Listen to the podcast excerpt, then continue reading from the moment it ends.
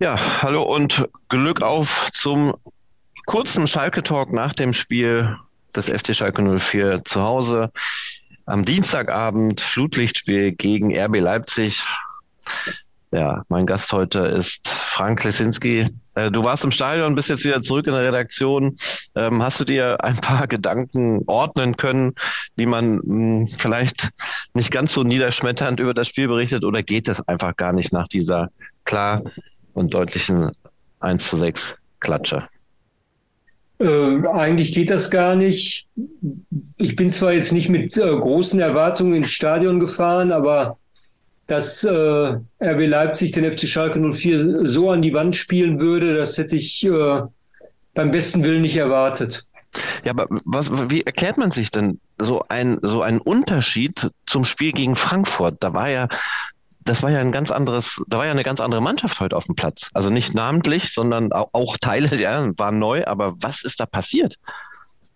Ja, das ist äh, eine gute Frage. Äh, die Spieler waren auch ratlos. Ich habe mit einigen gesprochen nach der Partie und äh, die waren auch ziemlich fassungslos. Äh, am deutlichsten Kritik geübt hat äh, Mehmet Khan Aydin, er hat nicht nur davon gesprochen, äh, dass die Qualität gefehlt hat, äh, vor allen Dingen in der ersten Halbzeit, sondern auch die Einstellung. Und äh, wenn ein Spieler das sagt, das ist natürlich ein Alarmsignal, denn gerade auf die Einstellung muss es gegen solch einen Gegner, der ja technisch und läuferisch überlegen ist, kommt es da natürlich ganz besonders darauf an und wenn du dann von der ersten Minute an äh, nicht richtig ins Spiel kommst, äh, Dani Latzer, der Kapitän, hat zum Beispiel bemängelt, dass sie äh, gar nicht in die richtig in die Zweikämpfe gekommen sind. Und wenn du dann schnell zwei Gegentore kassierst, dann läuft so ein Spiel äh, so, wie es äh, heute Abend äh, leider gelaufen ist aus Schalker Sicht.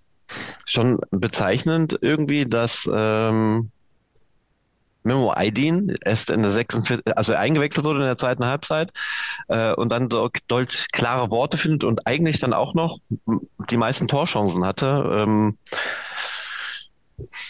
was muss jetzt anders werden? Ich meine, wir haben am Sonntag das nächste Spiel, das elementar wichtige Spiel für den FC Schalke 04. Die Rückrunde beginnt gegen Köln. Dann hat man noch vor ein paar Tagen gesagt, ja, da, da muss die Punktjagd dann endlich wirklich beginnen aber die führen gerade immer noch gegen Bayern. Die haben das erste Spiel zum Restart deutlich gewonnen.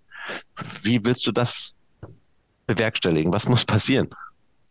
Ja, das, äh, diese Frage haben wir auch zum Beispiel Alexander Schwolo gestellt und der Torhüter hat uns dann gesagt, äh, wir sind Profis, wir müssen jetzt einfach diesen desolaten Auftritt auf, aus den Köpfen bekommen und äh, spätestens dann ab Donnerstag wieder äh, Vollgas geben. Äh, Schalke und auch Trainer Thomas Reis, äh, die neigen aber jetzt auch nicht zu Aktionismus. Äh, ich habe den Trainer gefragt, ob er jetzt den Wochenplan ändert, hm. weil morgens war angekündigt trainingsfrei, aber Thomas Reis hat mir gesagt, äh, es bleibt dabei. Er hat äh, so einen, immer einen langfristigen Wochenplan und den macht er nicht von den Ergebnissen abhängig.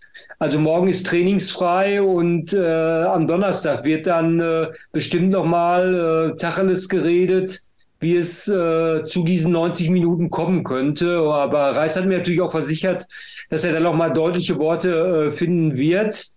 Äh, die Spieler haben erzählt, dass äh, der Trainer auch in der Halbzeit ruhig geblieben ist, obwohl ja. er da natürlich auch schon alle ähm, Argumente auf seiner Seite gehabt hätte, wenn er da mal laut geworden wäre, weil es da ja schon 0 zu 4 stand und äh, die Vorentscheidung der Partie eigentlich schon gefallen war.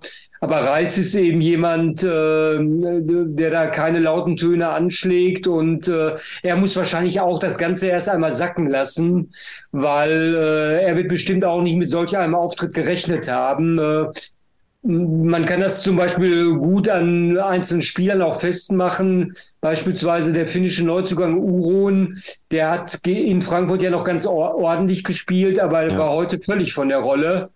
Und deshalb musste ihn Reißer also äh, eigentlich schon zwingend nach 45 Minuten vom Platz nehmen.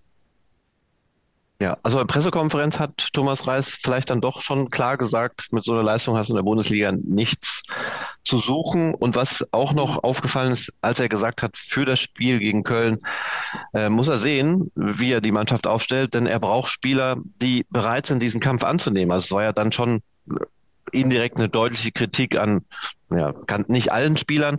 Aber wer genau. zum Beispiel, wer, wer ist denn äh, so ein Lichtblick?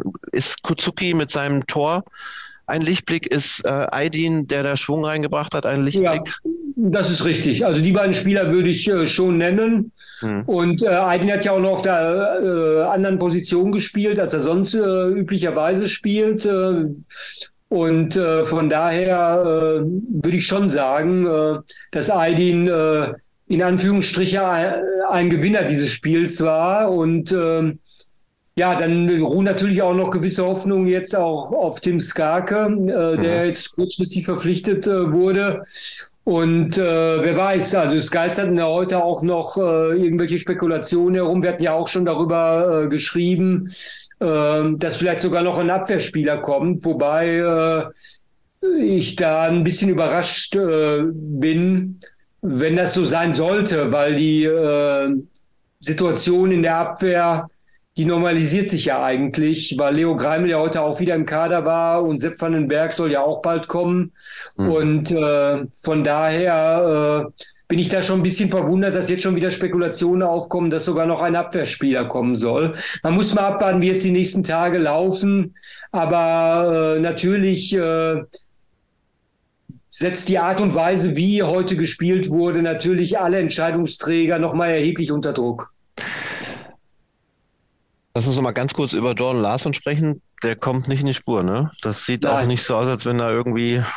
Nein, ganz klar nein. Also was soll man dazu sagen? Also ich hätte heute eigentlich auch damit gerechnet, dass Drexler wieder äh, spielen wird, aber vielleicht mhm. hat äh, der Trainer gedacht, äh, nach Corona, nachdem er ein paar Trainingseinheiten verpasst äh, hat, äh, dass das noch keinen Sinn machen würde. Aber Larsen bekommt eine Chance nach der anderen und äh, irgendwann äh, reißt dann auch mal der Geduldsfaden. Also ich kann mir jetzt nicht vorstellen, dass er gegen Köln wieder in der Startformation steht. Also mhm. er spielt einfach zu schwach und zu unauffällig und setzt überhaupt keine Akzente. Äh, das ist alles äh, sehr, sehr enttäuschend. Hast du Informationen, schon nähere Informationen äh, zur äh, Verletzung von Tom Kraus? Kraus? Ja, er soll ein bisschen geblutet haben im äh, äh, Gesicht. Mhm. Man muss abwarten, sagt der Trainer. Er hatte ja auch noch keine neuen Informationen jetzt unmittelbar nach dem Spiel, aber er hofft natürlich, dass Kraus ähm, Sonntag gegen den 1. FC Köln einsatzfähig ist. Wobei auch heute, muss ich sagen, hat mir Kraus auch nicht gefallen. Vielleicht war er ein bisschen zu übermotiviert gegen seinen alten Verein. Er hat sich doch sehr in äh, Zweikämpfen verzettelt und aufgerieben und es fehlte da schon die klare Struktur in seinem Spiel. Aber äh, man wird sehen. Guck gerade mal auf die Ergebnisse von den Abendspielen. Bayern hat dann doch nochmal, so wie man es natürlich äh, gewöhnt ist, den Ausgleich geschafft. Also Köln trotzdem einen Punkt geholt in München. Ja, das macht die Aufgabe nicht leichter. das macht es auch definitiv nicht leichter. Hertha, ja. okay, die liegen 5-0 hinten gegen Wolfsburg. Oh. Da hast du wenigstens noch einen, einen Gegner, der noch greifbar ist. Ja. Aber ich sehe dann noch ein anderes Ergebnis. Stuttgart zählt man ja auch immer wieder zu der Mannschaft, die führen. Ja kurz vor Schluss. Führen oh, sogar. Oh, die bye, führen oh, kurz vor Schluss in Hoffenheim. Ne? Oh, also, bye, oh, bye. Ja, ja, also das ist natürlich, äh, das sind alles so Nackenschläge und, und man ja. muss ja auch bedenken, äh, selbst wenn die anderen Mannschaften verlieren, Schalke muss ja aufgrund des Punkterückstandes äh, erstmal eine Serie starten. Hm. Und nach Köln kommen Mönchengladbach und äh, Wolfsburg äh, als nächste Gegner. Also die Ausgangsposition ist unheimlich äh, schwierig. Wenn nicht sogar schon unmöglich. Ja. Also es ist ein ganz hartes Stück Arbeit. Also auf Hertha ist nichts passiert, das können wir schon mal festhalten. Augsburg und Bochum, die da unten mit drin stehen, spielen erst morgen. Stuttgart führt, ja, die sind dann jetzt dann schon neun Punkte weg. Mhm. Also selbst wenn Schalke eine Aufholjagd startet, die anderen spielen einfach nicht mit. Die spielen besser und holen Punkte. Das ist das ja. große Problem. Frank, erstmal vielen Dank für die, äh, deine Zeit und deine Einschätzung. Wir werden jetzt, äh, wir haben ja eine relativ kurze Woche, ähm, werden wir sicher diese Woche nochmal sprechen ja. vor dem Spiel gegen Köln. Danke Alles und Glück auf. Glück auf, ja.